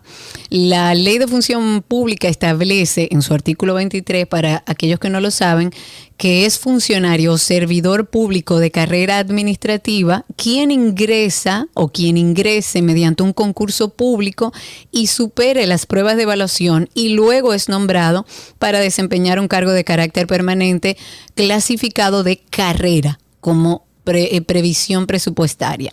Entonces, el nombre de princesa Alexandra García Medina se reseñó y se ha reseñado en la prensa en agosto incluso del año pasado 2022 cuando se hizo pública la solicitud de autorización de información financiera que hizo ante el juzgado de instrucción del distrito la Procuraduría Especializada, o sea, la PEPCA, contra 37 personas que incluían, en este caso, por supuesto, el ex ministro de Hacienda, Donald Guerrero, y bueno, a los otros imputados ahora en la Operación Calamar. Qué lindo, ¿no? Qué lindo. Bonito, bonito. Qué bonito, muy bien. Ahí tenemos una última llamadita. Tenemos a Edinson en la línea. Buenas tardes, Edison. Buenas tardes, Karina. Buenas tardes, Sergio. ¿Cómo están Adelante, mi querido. Estamos vivos. Cuéntanos. Qué Bueno, bueno. Miren, hacerle una anécdota cantinflesco que me pasó con lo mismo a mí. Eh, sí, lo mismo dije de la autovía Ajá. del Coral. Bueno, Ajá. pues yo, yo siempre uso Waze. Porque es una forma de uno cubrirse con ello. Es más fácil, Entonces, claro. Sí, más fácil. Y yo voy, cuando voy llegando ya allá a la- al, al- al- casi a la rotonda, unos dos, tres kilómetros antes de la rotonda de Punta Cana, hay, un, hay unos dos fijos ahí. Entonces yo voy bajo mi velocidad, voy ahí 90 y me paran. Ah, que usted viene, oye, que yo voy muy lento. Digo, muy lento. Sí, te está trayendo el tránsito, pero esta carretera es a 100 y yo vengo a 90. Pero yo tenía los otros días, a mí me pusieron una multa porque quise rebasar a una persona que venía a 45 en plena autopista. pero- pero Entonces no entiendo. Oye, me, ahí en discusión me dejan ir. Yo voy a Punta Cana con frecuencia. Bueno, termino mi reunión. Cuando vengo para atrás, están en la otra vía y yo vengo a 102 y me paran. Pero él me había dicho, no, porque ese carril de la izquierda ahí es para andar entre 95 y 105. Me paran, no, que tú vienes, mira, tú vienes a 102.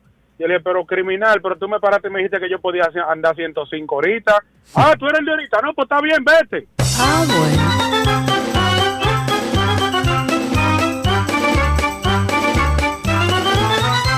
Eso se llama búsqueda, eso no tiene otro nombre y con eso finalizamos este tránsito y circo. Recuerden que estamos esperando un niño o una niña 829-236-9856, 829-236-9856, un niño o una niña que nos llame aquí a 262. Hasta aquí, tránsito y circo.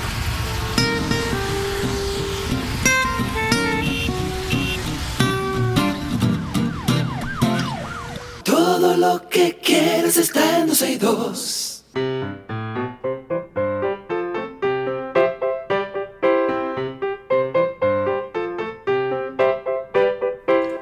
Esa es siempre la cancioncita que le dice a jóvenes o niños como Lauren que llamen aquí a 262. Hola Lauren, ¿cómo estás?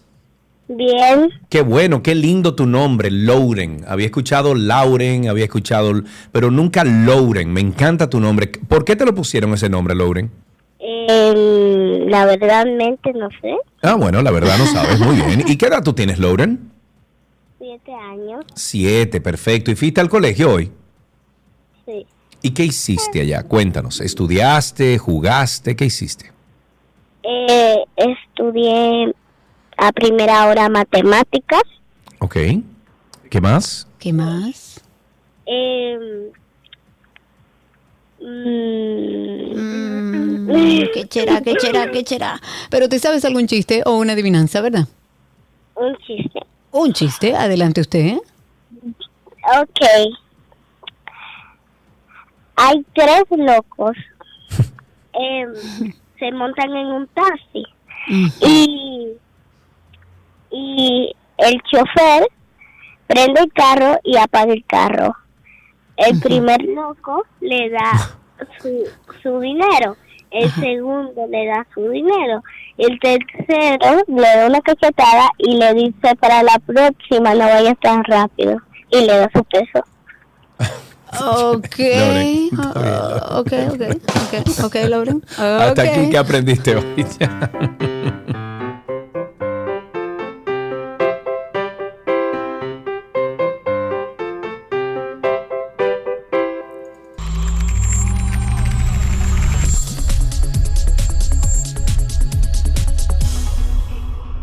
Ya estamos en artículos tecnológicos y como cada miércoles, miércoles conectamos con nuestro amigo Víctor Prieto de Punto Mac. Hola Vic.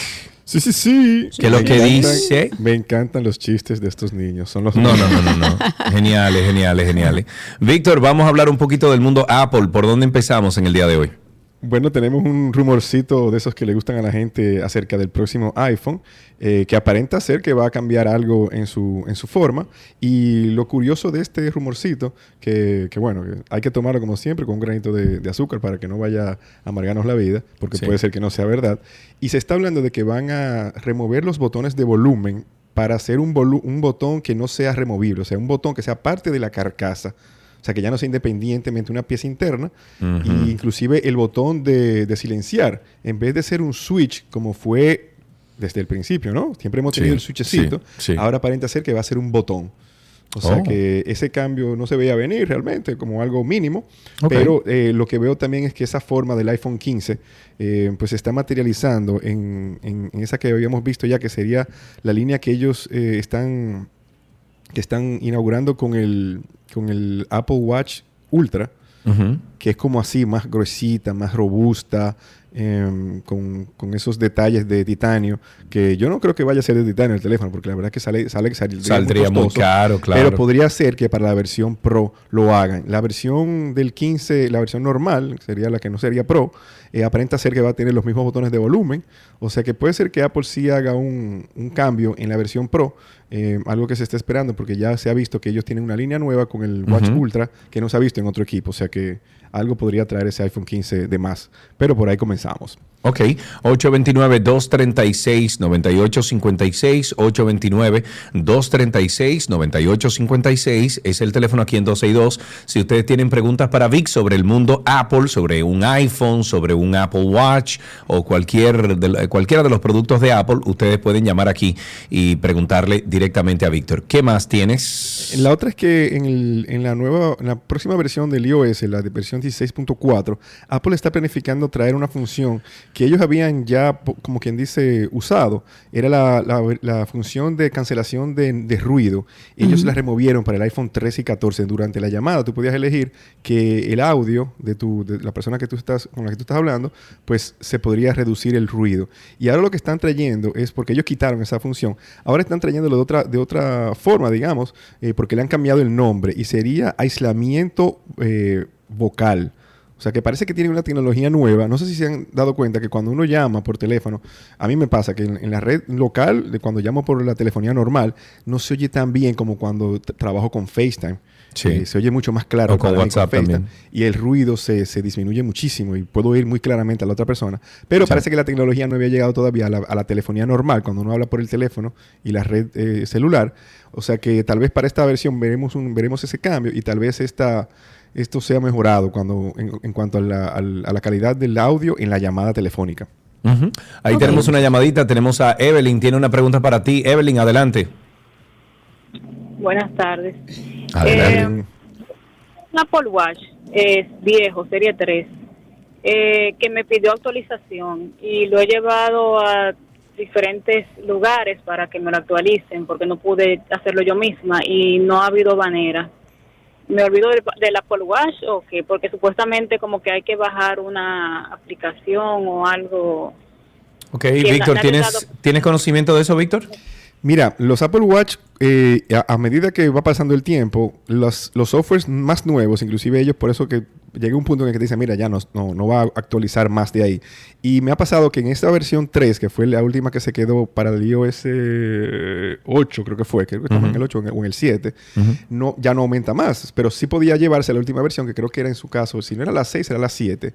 Y puede ser que tome mucho tiempo. A veces me- eh, nos ha pasado que lo llevan por eso y nosotros a veces lo dejamos eh, varias veces actualizar. Parece que tiene que ser un tema o de que la red celular, digo, la red eh, Wi-Fi sea buena, que la señal le llegue bien, que esté cerca de una antena, porque puede ser que con esta edad que tienen esos equipos, que ya pueden tener 5 años, eh, pues se pierde un poco la, receptividad del, del Wi-Fi, de las antenas. Entonces habría que colocarlo cerca de las antenas y, y bueno, eh, obviamente borrarlo, tratarlo de, de otro equipo es una solución también. Eh, y normalmente los sacamos adelante. Me ha pasado con varios equipos como ese, eh, creo que una versión 6 que no, lo teníamos en, en- en el almacén por un, por un tiempo y cuando salió había que actualizarlo y si duramos como una hora en, en poder lograr que tomara la actualización, pero normalmente la coge al final. Ya sería algo de hardware que habría que ver si realmente vale la pena eh, reparar o no.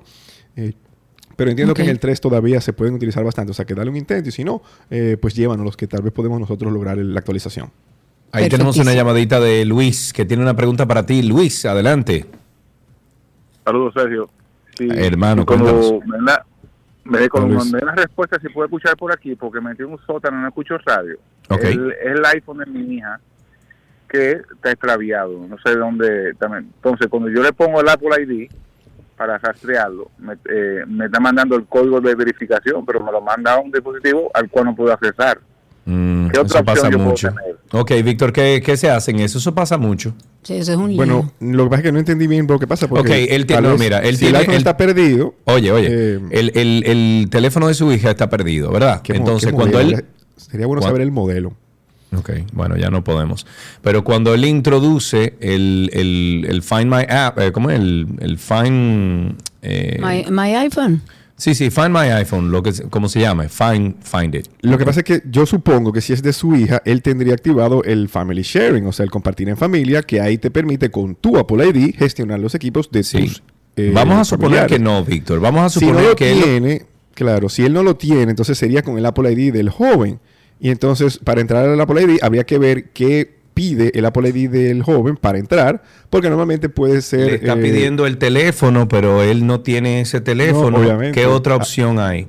eh, habría que ver las opciones que se hayan, se hayan eh, pues seteado en ese usuario, porque no es que automáticamente tú vas a tener más opciones, sino que las opciones serían dependiendo de si tiene otro equipo, De lo si que tiene un hayas- iPad, si tiene una Mac, si ha dejado un correo de, de- de- para este tipo de casos, eh, o si tiene un número eh, secundario alternativo para este tipo de casos. Por ejemplo, mi Apple ID tiene dos números de teléfono asociados. Por si yo no estoy, pues le puede llegar a mi esposa también. A Yo puedo elegir a qué número persona. hace. Entonces, todo eso es, eh, tiene que ver con qué tú haces para setear este, este tipo de Apple. Y podemos hablarlo en una, una próxima semana. Podemos traer ese tipo de, de preguntas porque es muy interesante saber cómo setearlo, porque uno que tiene familias, eh, pues uno es el encargado de gestionar todos estos equipos y obviamente cuando hay un problema, pues es a uno que le cae. Claro. Finalmente, Vic, ¿qué tenemos en el mundo de Apple? Mira, tenemos un tip esta semana de algo que me preguntan mucho. Inclusive tengo una tía que vino de, de Sosúa en estos días para, porque ella me decía, mira, me sale una- una- un, un aviso de que el iCloud mío está lleno. Y yo le decía, bueno, tía, pero mándame. No, no, no, yo quiero ir para allá. Y yo dije, bueno, no hay problema, ven. ¿Y cómo lo solucionamos? Mira, lo primero es identificar qué está ocupando ese espacio de iCloud. Y es facilísimo ir al iCloud eh, y ver en el almacenamiento qué está utilizando. Si son aplicaciones que están utilizando el, el espacio de iCloud, que sabemos que obviamente Apple da 5 gigas, que no es mucho, de manera gratuita. Y eso ella lo tenía lleno solamente con, con el- un backup viejísimo de WhatsApp, ya lo tenía lleno. Y obviamente lo que hice fue, mira, me di cuenta que era el WhatsApp que tenía esas, eh, esas imágenes al- eh, de, de alta resolución, tenía videos, tenía muchas fotos, todo lo demás. Y fuimos borrando los grupos de WhatsApp, las diferentes, los grupos que obviamente que uno sabe que no mandan información eh, de trabajo, que son grupos de ocio, pues comenzamos por ahí, borramos todo eso y logramos tener un backup más, más, más bajito, más pequeño, pero inclusive se pasó de los 5 gigas. Entonces, para ella poder hacer el backup de iCloud, tuvo que eh, eh, suscribirse al servicio de iCloud para poder tener 50 gigas por un dólar, señores. Un dólar no es Sí, mucho. claro, y claro. tener un dólar que tiene, por, por debajo de 50 gigas casi todo el mundo puede estar.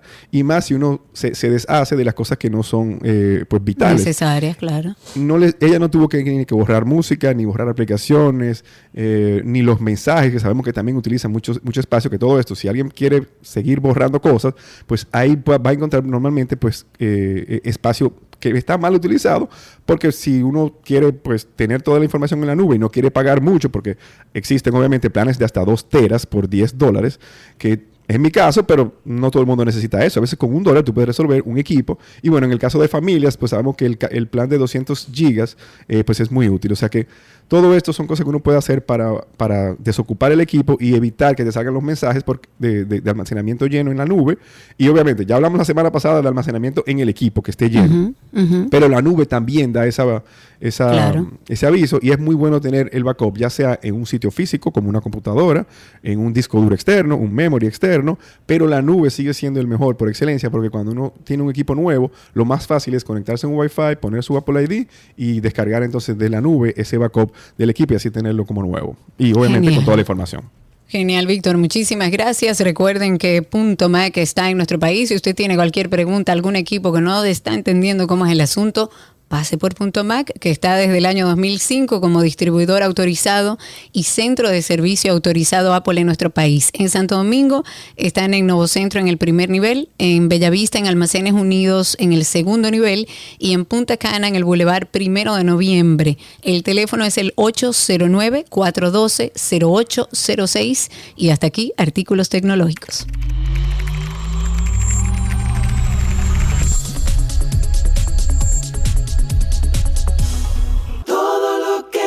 Quieras está en Dos.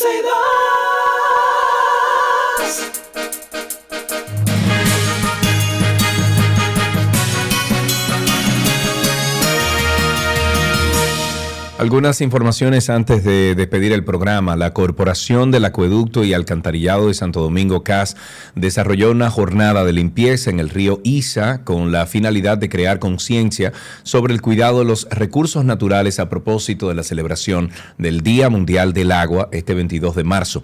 Le hace Today. En el operativo participaron decenas de colaboradores de la institución, el cual estuvo encabezado por el Departamento de Hidrología y Medio Ambiente y el voluntariado de empleados de la CAS, con el objetivo de que sean entes multiplicadores de las buenas acciones a favor de la naturaleza, los participantes realizaron labores de recolección y clasificación de desechos sólidos retirados de los alrededores de la, del afluente que abastece a la ciudad y el Gran Santo Domingo. A fin de proteger el medio ambiente, eso explicó la entidad gubernamental en una nota de prensa. Esta jornada de limpieza del importante acuífero se realizó por el área de Villa Altagracia y busca que la ciudad o, la ciudadanía conozca y realice acciones para proteger la naturaleza. La CAS también hizo un llamado a la población a no desperdiciar el recurso del agua a, pro- a- a propósito de la sequía estacionaria que afecta ahora mismo el país y pidió usar el preciado líquido con responsabilidad y cuidado. Nada de eso va a servir si no se educa a la población y se le informa que toda esa porquería que uno bota en basura, líquido, etcétera, que lo bota de que afuera, cerca del río, eso contamina todo. Todo, tristemente. El informe de derechos humanos publicado por el Departamento de Estados Unidos asegura que hay evidencias de prejuicio racial y discriminación por parte de las fuerzas de seguridad de la República Dominicana y otras oficinas gubernamentales contra personas de tez oscura, haitianos o percibidos como haitianos, especialmente aquellos percibidos como inmigrantes indocumentados. Siempre derechos humanos sale en estas situaciones. La sociedad civil y organizaciones internacionales han informado que funcionarios negaron servicios de atención médica y documentación a personas de ascendencia haitiana y migrantes haitianos. Eso es parte de lo que dice el informe. Este también asegura que las personas de tez más oscura experimentaron discriminación al acceder a una variedad de servicios gubernamentales. Los hospitales a veces entregaban por error actas de nacimiento rosas, o sea que indican la condición de extranjero, a los hijos de padres que se suponía eran inmigrantes haitianos en función de su color de piel, el acento o el nombre. Por segunda noche consecutiva, miembros y simpatizantes del PLD protestaron en contra de la decisión de la Procuradora, bueno, Procuraduría General de la República de apresar a Gonzalo Castillo y otras 19 personas. Este grupo de manifestantes, bajo el retumbar de tambores y cornetas, se presentaron en la explanada del área monumental de la ciudad de Santiago con velas encendidas, donde repudiaron la decisión Señores. tomada por el Ministerio Público. Cientos de PLDistas vociferaban consignas como forma de enviar una señal de respaldo a sus compañeros que se encuentran privados de libertad, acusados de lavado de activos, asociación de malhechores, malversación de fondos, crimen organizado y otros hechos ilícitos. El que más me dio pena de todos ellos fue Jaime David Mirabal y su consigna, que no Ay, se puede decir en radio. No se puede decir en radio. Vamos de trasero y no sé qué, no sé cuánto, ya tú sabes. Qué barbaridad. El Ministerio de Educación Superior, Ciencia y Tecnología, el MESIT, como se le conoce, ha extendido hasta el próximo viernes 24 el plazo que habían dado para participar en la convocatoria de becas nacionales para este año 2023. Este anuncio fue hecho en sus redes sociales. Ellos especificaron que el plazo va a cerrar a las 11 y 59 del viernes. Es una medida que se toma debido a que hay muchos de los interesados que externaron sus quejas en, los comentarios en la publicación donde dijeron que varios errores, o sea que la aplicación presenta varios errores, entre ellas que no les permite anexar algunos documentos que luego que han enviado los papeles no aparecen y muchos tenían dudas sobre cómo realizar, por ejemplo, el pago. Pues según el MESIT, esta medida se tomó para que esta aplicación permita a los interesados seleccionar con más calma, completar el proceso como se debe y subir todos los documentos.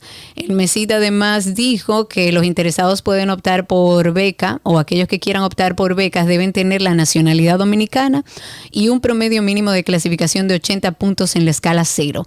Para el nivel de posgrado, el índice académico mínimo debe ser de 80 puntos en la escala de 0 a 100 o de 3 puntos en la escala de 0 a 4. Residentes del sector Capotillo en el Distrito Nacional hacen un llamado a la, bueno, a la empresa distribuidora de electricidad del este de este para que reparen un cable del tendido eléctrico que está averiado hace varios días, lo cual afecta a más de 100 familias que viven en la barriada. La problemática ocurre específicamente en la calle Diego Velázquez, esquina 6 Norte, en Capotillo.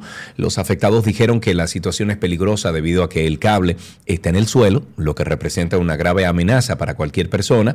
Uno de los lugareños dijo, y estoy citando, hace cuatro días, desde el sábado, que se quemó ese cable de alta tensión, los residentes han llamado para hacer el reporte a EDE Este, pero aún nadie ha visto resolver el problema. La Dirección de Proyectos Estratégicos y Especiales de la Presidencia, eso es el PROPEP, y el ministro de Vivienda y Edificaciones han firmado un convenio interinstitucional. Ellos quieren gestionar con este acuerdo de manera conjunta los proyectos de intervención de readecuación y mejoramiento de viviendas para la población en estado de vulnerabilidad. Esto en comunidades urbanas, en comunidades rurales de, todo el territorio nacional. Este acuerdo fue suscrito por Roberto Ángel Salcedo, que es el director de PROPEP, y Carlos Bonilla Sánchez, que es el ministro de Vivienda y Edificaciones, que deberá proporcionar las comunidades que serán beneficiadas, considerando aquellas con mayor déficit de vivienda, realizar un levantamiento de acuerdo con las necesidades y llevar a cabo la parte operativa para la ejecución de proyectos con el acompañamiento y la supervisión del MIBET. La situación por coronavirus en el país desde hace meses ha venido bajando su incidencia, colocando la ocupación hospitalaria en cero y con un número bajo de casos nuevos, por lo que el Ministerio de Salud publica, eh, publica hoy, informó hoy, que dejará de emitir los boletines diarios. Ahora solo se presentará un informe semanal que se hará cada miércoles para informar a la población de cómo se encuentra la situación de este virus. Eh, esto así, luego de tres años de pandemia, desde aquel primer COVID-19 o caso eh, registrado en marzo del 2020, sumando a la fecha 1.098 boletines de la enfermedad. El presidente Luis Abinader ha dispuesto un aumento de sueldo a todos los miembros de las Fuerzas Armadas en porcentajes que van desde un 44% hasta un 15% en el sueldo base, efectivo desde este mismo mes de marzo. Los oficiales y alistados de las tres instituciones militares, o sea, Ejército, Armada y Fuerza Aérea, cobraron este martes el reajuste en sus, en sus salarios. Los alistados desde conscripto hasta sargento mayor fueron los más beneficiados con un aumento eh, de la siguiente manera. Un raso que antes cobraba 17.052 pesos, ahora fue llevado a la cantidad de 24.555 pesos un aumento de un 44% del sueldo por rango. Y también en la nueva escala salarial indica que un cabo pasa a cobrar un salario de 19.163 a recibir 26.233, mientras que un sargento que antes cobraba 21.377 ahora va a ganar y va a cobrar 28.765. En el caso de los generales y coroneles, recibieron un aumento de entre un 8 y un 15%, y los coroneles y tenientes coroneles un porcentaje que va desde un 12 hasta un 17%. La crisis que atraviesa Haití será un tema importante a tratar en la cumbre de jefes de Estado y de Gobierno que se celebra en el país el 24 y 25 de este marzo, o sea, mañana, no, pasado mañana y el sábado es, eh, jueves y viernes, no, Mm, 23, 24 y 25. Viernes y sábado, sobre todo. Afirmó hoy el portavoz del gobierno, Homero Figueroa.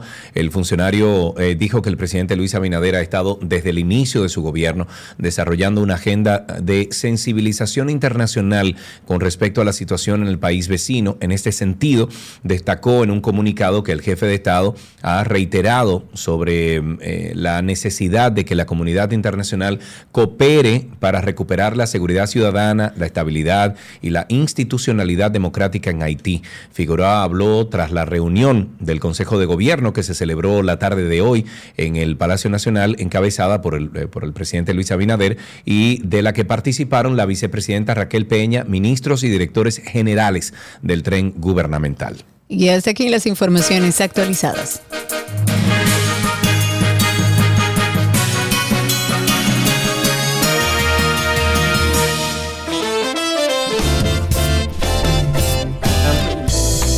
Adiós, señores, pórtense bien, anden por la sombrita. Recuerden, si usted tiene una moto, anda en moto todos estos días. Ay, sí. Porque la capital va a estar muy complicada para andar en vehículos. Si usted tiene o no tiene Waze, bájelo a su celular. Se escribe, doble- perdón, W-A-Z-E. Utilice Waze. El gobierno dominicano ha hecho una alianza estratégica con esta aplicación. Es una red social para el tráfico, para ustedes evitar los tapones. Waze, así se llama. Bájelo y úselo. Chao, chao. Será hasta mañana. Pásenla bien.